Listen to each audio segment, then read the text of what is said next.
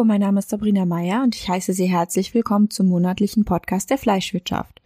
In der heutigen Episode möchte ich Ihnen die erste Ausgabe des Jahres 2021 vorstellen. Dieses Jahr geht so turbulent weiter, wie das letzte Jahr aufgehört hat. Auch für unsere Branche. Zwei große Themen, die der Jahreswechsel mit sich gebracht hat, sind die Werksverträge und das Ende der Ferkelkastration. Beide Themenbereiche und deren Fallstricke stelle ich vor. Gleichzeitig beschäftigt das Thema Tierwohl weiterhin die Gemüter.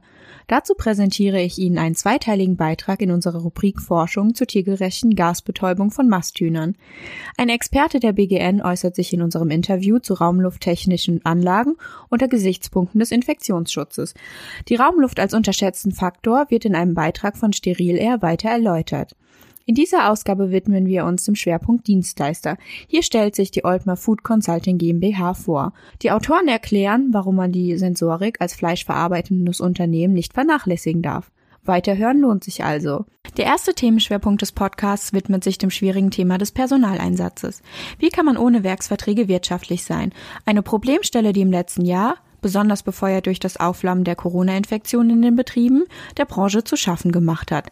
Seit dem 01.01.2021 greift das Verbot der Werksverträge. Das Gesetz sieht neben mehr Kontrollen des Arbeitsschutzes, der elektronischen Erfassung von Arbeitszeiten und Mindeststandards für Gemeinschaftsunterkünfte insbesondere ein Verbot von Werkverträgen und Leiharbeit in den Kernbereichen der Produktion wie Schlachtung, Zerlegung und Fleischverarbeitung vor. Bei letzterer gibt es in engen Grenzen Ausnahmen.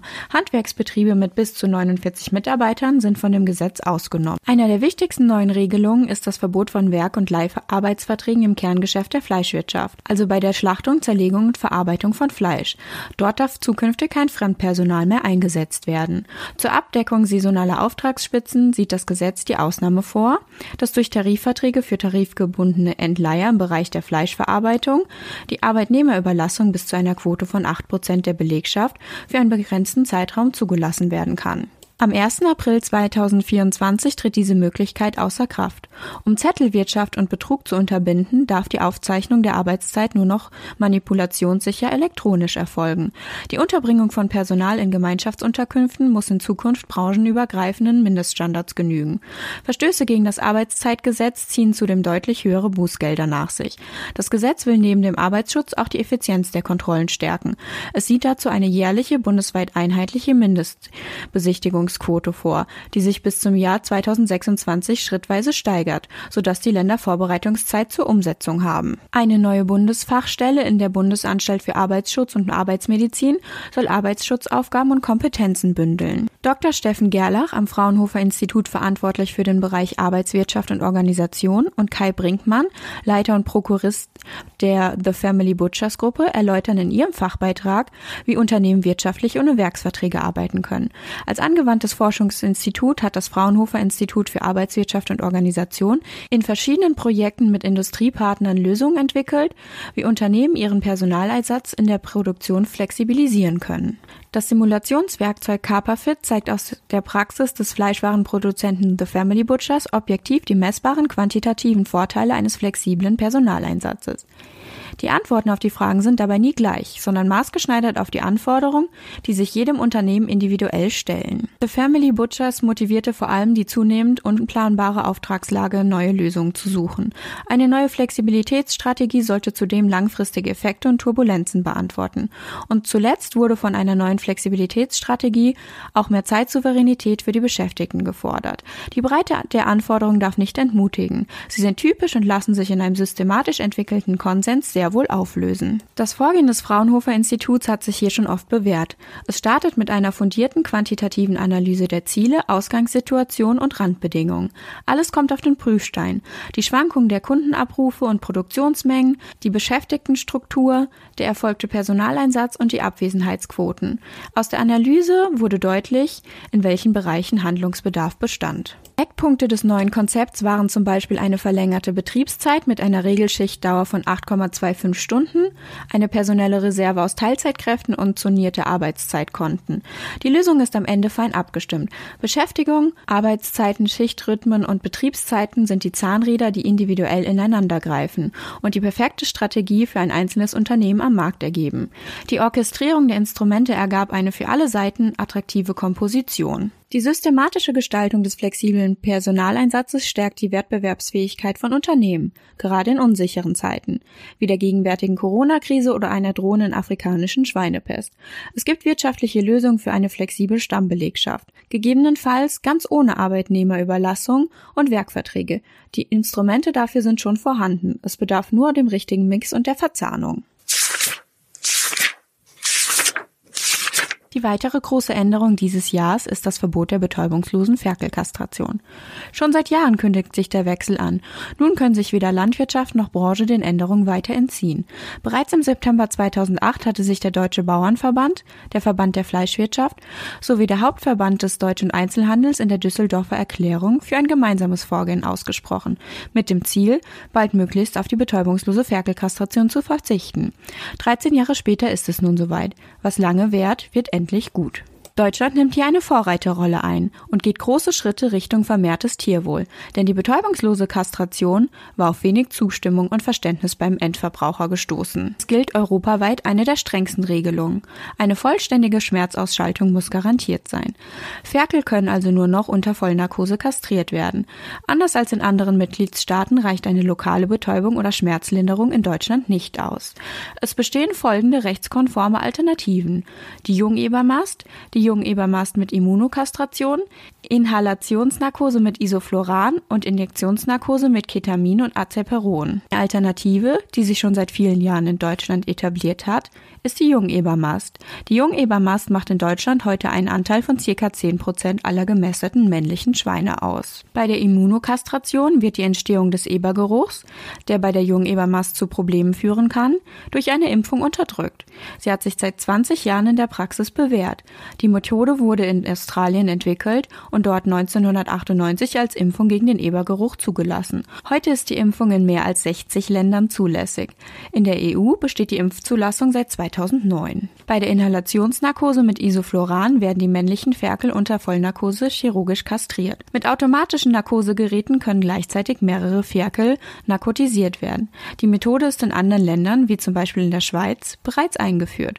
Auch deutsche Biobetriebe praktizieren das Verfahren und bei alternativen Haltungslabeln wird es ebenfalls genutzt. Die Vollnarkose durch Injektion von Ketamin und Azeperon darf nur durch einen Tierarzt verabreicht werden. Damit sie die Narkose besser vertragen, sind die Ferkel bei dieser Methode etwas älter als bei der betäubungslosen Kastration. Um Wettbewerbsverzerrungen durch die strengeren Vorgaben zu verhindern, unterstützt das Bundeslandwirtschaftsministerium die Einführung der alternativen Verfahren und Methoden zur betäubungslosen Ferkelkastration. Gefördert werden beispielsweise die Anschaffung von Narkosegeräten. Insgesamt sind hier bereits etwa 2700 Förderanträge mit einem Volumen von rund 13,5 Millionen Euro bewilligt worden. Eine futuristische Entwicklung tut sich im Bereich Forschung auf. Am Institut für Nutztiergenetik des Friedrich-Löffler-Instituts ist es gelungen, Schweine genetisch so zu modifizieren, dass sie trotz eines männlichen Chromosomensatzes weibliche Geschlechtsmerkmale ausbilden. Dies könnte eine zukünftige Alternative zur Ferkelkastration darstellen, die dem für manche Menschen unangenehmen Ebergeruch des Fleisches unkastrierter männlicher Mastschweine vorbeugen soll. Die veröffentlichte Studie beschreibt die Generierung genveränderter Schweine, bei denen eine bestimmte Region des Y-Chromosoms ausgeschaltet wurde. Unter der wissenschaftlichen Leitung von Dr. Björn Petersen verwendete Stefanie Kurz im Rahmen ihrer Doktorarbeit das CRISPR-Cas-System, um diese Region auszuschalten. Der Einsatz der Genschere führte zu Schweinen, die einen männlichen Chromosomsatz tragen, aber weibliche Geschlechtsmerkmale aufweisen. Hierbei zeigte sich, dass die Geschlechtsorgane bei genetisch veränderten neun Monate alten Schweinen im Vergleich zu gleichaltrigen weiblichen Kontrolltieren signifikant kleiner blieben und die Tiere unfruchtbar waren was die Beteiligung weiterer Gene an der Ausdifferenzierung der Geschlechtsorgane nahelegt. In Zukunft könnten sich also noch weitere Alternativen auftun. Tierwohl ist auch das Schlagwort des nächsten Themenkomplexes. Professorin Ulrike Machold von der Hochschule Weinstefan Triesdorf untersuchte die tiergerechte Gasbetäubung von Masthühnern unter Berücksichtigung der Fleischqualität. Auf der Suche nach einer schonenden Betäubung die eine Wahrnehmungs- und Empfindungslosigkeit des Tieres bis zum Zeitpunkt der Entblutung sicherstellt, wurde die Gasbetäubung in den Fokus weiterer Untersuchungen gestellt. Ein aus der Sicht des Tierschutzes sehr erfolgversprechendes zweiphasiges Verfahren zur Betäubung von Masthühnern mit Argon und Kohlendioxid konnte in einem Laborversuch ermittelt werden. Argon, ein anoxisch wirkendes und geruchloses Gas, wird in der Einleitungsphase genutzt.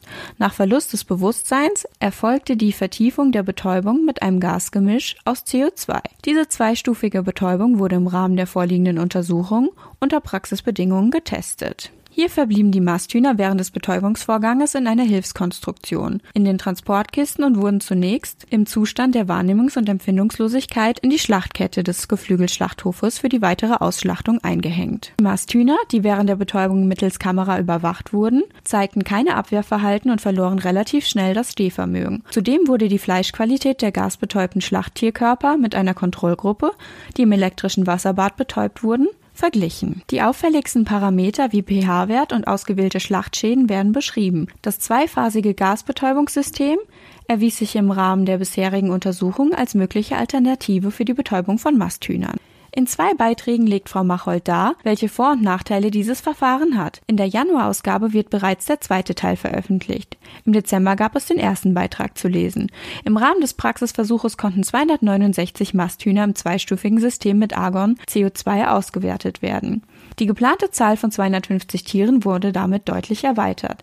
Grund hierfür war ein sehr guter Betäubungsverlauf bei den Hühnern. So konnten auch die vorgehaltenen Ersatztiere mit in die Auswertung einfließen. Dies ist aus Sicht des Tierschutzes positiv zu bewerten. Das zweiphasige Gasbetäubungssystem stellt nach bisherigen Untersuchungen in einer Hilfskonstruktion aus Plexiglas sowohl aus Sicht des Tierschutzes wie auch aus Sicht der Fleischqualität eine mögliche Alternative für die Betäubung von Masthühnern dar. Um dieses zweiphasige System mit Argon zur Einleitung und CO2 zur Vertiefung in die Praxis zu überführen, ist aber laut Autorin noch weiterer Forschungsbedarf nötig. Ein Schwerpunkt unseres Januarheftes sind die Dienstleister der Branche. In einem Beitrag stellen Katrin Buchecker und Jürgen Oltmer die Angebote und Methoden der Oltmer Food Academy vor. Sensorische Verkostung gehören in der Fleisch- und Wurstwarenbranche zum Tagesgeschäft. In den meisten Fällen führen die Unternehmen diese allerdings mit nicht geschultem Personal, ohne entsprechendes spezielles Know-how bezüglich der Testvorbereitung, Durchführung und Auswertung sowie ohne die benötigte Ausstattung durch. Dies schränkt die Aussagekraft sensorischer Beurteilung deutlich ein. Dabei bilden objektive sensorische Bewertungen ein fundamental wichtiges Instrument unter anderem für die Produktentwicklung, Qualitätssicherung und das Marketing bzw. den Vertrieb. Um dies zu erreichen, empfiehlt es sich, dass Unternehmen der Fleisch- und Wurstwarenbranche ihre relevanten Mitarbeiter gezielt schulen lassen. Eine besonders wichtige Rolle bei der professionellen Aufstellung der Sensorik in Unternehmen spielen dabei auf das Unternehmen und das jeweils relevante Produktportfolio zugeschnittene Sensorikschulungen für Mitarbeiter, um ein geeignetes, unternehmensinternes Sensorikpanel als Messinstrument aufbauen zu können. Hinzu kommt die Nutzung moderner Softwarelösungen zur Eingabe, Auswertung und Dokumentation, sensorischer Evaluierung. Beides bietet das Unternehmen speziell für die Fleisch- und Wurstwarenbranche an. Die Sensorikschulungen sind modular aufgebaut. Sie umfassen Prüfungen nach den jeweiligen DIN-Normen sowie weitere speziell für die Branche relevante sensorische Tests, wie zum Beispiel die eigens entwickelte Schärfeprüfung. Einstiegsschulungen dienen speziell dazu, dass Unternehmen ihre Mitarbeiter gezielt für die Aufnahme in ihr hauseigenes Sensorikpanel ausbilden und deren sensorische Fähigkeiten ermitteln. Diese Schulungen kombinieren theoretische Grundlagen der Lebensmittelsensorik mit verschiedenen Praxisworkshops, unter anderem zur Bewertung von Farbe, Geschmack und Geruch. Zudem erhalten die Teilnehmer das Know-how zur Umsetzung einer professionellen Lebensmittelsensorik im Unternehmen. Dabei handelt es sich um Testverfahren zur Erkennung von sensorischen Produktunterschieden, wie Dreieckstests, Duo-Trio-Tests, In-Out-Tests, Ranking-Tests, paarweise Vergleichsprüfungen sowie beschreibende bzw. deskriptive Methoden zum Erstellen und Vergleichen von Sensorikprofilen einer Produktkategorie. Schon vor Corona hatte Raumlufttechnik Bedeutung, aber die Pandemie hat diese nur unterstrichen. Im Interview der Ausgabe stellt sich Dr. Peter Rietschel, Leiter des Messtechnischen Dienstes bei der Berufsgenossenschaft Nahrungsmittel und Gastgewerbe, unseren Fragen zu raumlufttechnischen Anlagen unter Gesichtspunkten des Infektionsschutzes. Für ihn ist klar, Fehler können fatale Folgen haben. Ausgangspunkt des Gesprächs ist die Ausbreitung des Coronavirus bei Tönnies in Reda-Wiedenbrück. Experten gehen mittlerweile davon aus, dass die Luftkühlung die Ausbreitung befeuert hat. Für Herrn Rietschel ist deutlich, dass die BGN der Sache auf den Grund gehen musste. Erste Ergebnisse sind dazu schon veröffentlicht. Die Luftübertragung spiele sicherlich eine Rolle. Dennoch handelt es sich um ein komplexes Infektionsgeschehen, welches nur mit mehreren sich ergänzenden Maßnahmen wirksam minimiert werden könne. Es gibt aber mehrere Schutzmaßnahmen, die sich in fleischverarbeitenden Unternehmen anbieten. Unter anderem werden HEPA-Filter und UVC-Strahlung als Virenschutz genutzt. In den meisten Betrieben wird auf die UVC-Entkeimung zurückgegriffen. Potenzielle Virenlasten lassen sich aber auch durch eine Außenlufttour senken, führt Rietschel noch an.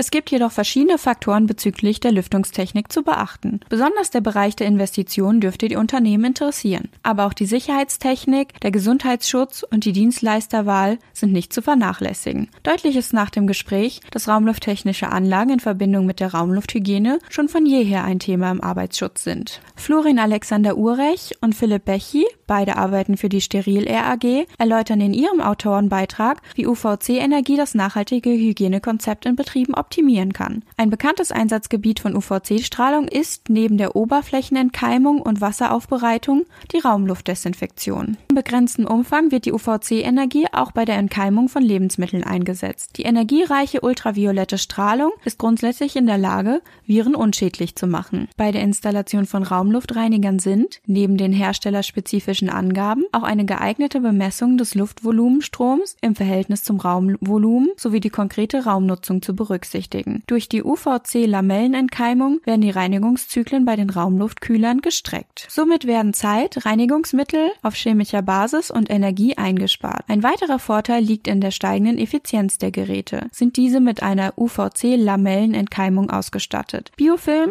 der sich auf den Kühllamellen der Geräte bildet, isoliert diese zunehmend und verengt gleichzeitig die schmalen Öffnungen der Lamellenpakete, durch die die Luft strömt. Die Folge ist ein nicht unerheblich größerer Energieverbrauch, um dieselbe Kühlleistung zu erbringen. Wird das Biofilmwachstum eingeschränkt, sinkt der totale Energieverbrauch. Auch Peter Rietschel von der BGN ist sich sicher, dass sich eine Investition in Raumluftreiniger lohnt, auch wenn sich noch keine konkreten Aussagen treffen lassen. Betriebswirtschaftlich darf nicht die Verringerung von krankheitsbedingten Personalausfällen außer Acht gelassen gelassen werden.